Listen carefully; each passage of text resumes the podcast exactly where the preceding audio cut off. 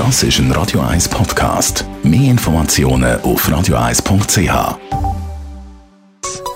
Der Konsumententipp auf Radio 1 präsentiert von comparis.ch, einem führenden Schweizer Internetvergleichsdienst. comparis.ch wir haben alle Krankenkassen, sind unfallversichert, aber wie sieht es eigentlich bei den Haustieren aus? Wenn man sein Tier möchte versichern, das weiß ich noch von früher. Amix, wenn man zum Tierarzt gegangen ist, das sind die Rechnungen dann ja amix auch nicht ganz ohne gewesen.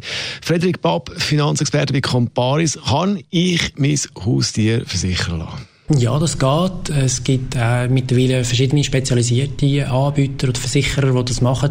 Was viele nicht wissen, auch Anbieter von Hausratversicherungen machen das. Also das ist dann quasi ein Zusatzbaustein in der Hausratversicherung, wo man seinen Vierbeiner auch kann gegen Unfall und Krankheit versichern kann. Was muss ich wissen, wenn ich jetzt meinen Hund eben will versichern lassen mein Büsi? Was ist da wichtig? Ja, es gibt Alterslimiten. Das heißt, wenn mein Büsi oder mein Hund schon siebenjährig oder so ist, wird es schwierig, dass, dass, dass man das dann noch aufnimmt. Es ist ja so, dass man äh, in der Regel als Versicherer in der Regel nur gesunde Tiere ohne Vorbehalt aufnehmen.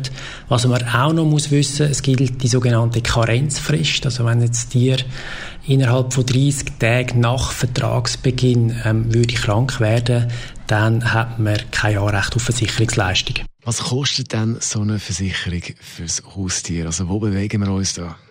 Ja, die Jahresprämie schwankt so zwischen 60 und 380 Franken. Das ist natürlich abhängig, also die Höhe ist abhängig von der Deckungssumme, vom, vom Leistungsumfang und auch vom Selbstbehalt. Die Höhe von der Prämie kann man beeinflussen, indem man den Selbstbehalt anpasst, also nach aufsetzt. Es ist so ein, bisschen ein ähnlicher Mechanismus wie der Krankenkasse bei, bei den Menschen. Der Frederik Papp ist das von Comparis zum Thema Tierversicherungen.